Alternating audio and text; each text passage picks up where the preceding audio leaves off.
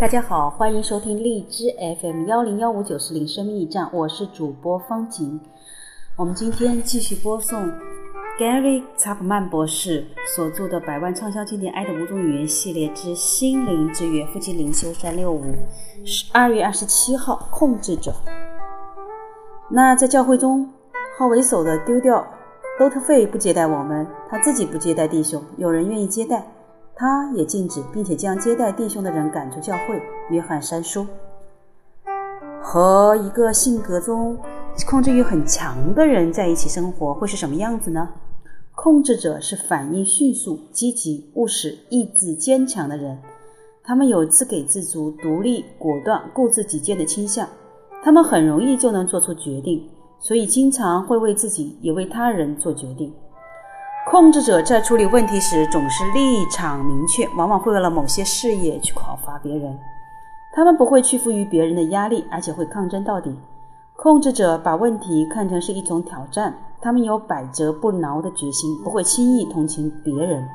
此外，控制者也不会轻易表达同情或热烈的情感。控制者在生活中能够取得不少的成就，他们往往会撞开那些挡住他们道路的人。在婚姻中，这会让他或他的配偶觉得他的自己的想法和感觉不得到尊重，而且会抱怨感觉不到。圣经中有些先知可能有这样的性格，他在他们所处的境况下，这种性格往往是有利的。他们需要坚强果断，以便在面对压力和迫害时能完成上帝托付给他们的任务。但在圣经的另一个例子身上，这种性格就没有什么益处了。在上面的经文中，使徒约翰提到了一个人，名叫丢菲特的控制欲很强的人。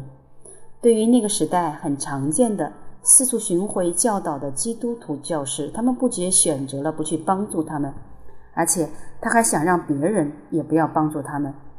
当我们从为自己做决定，进而发展到想要帮助别人做选择时，就变成了消极的控制。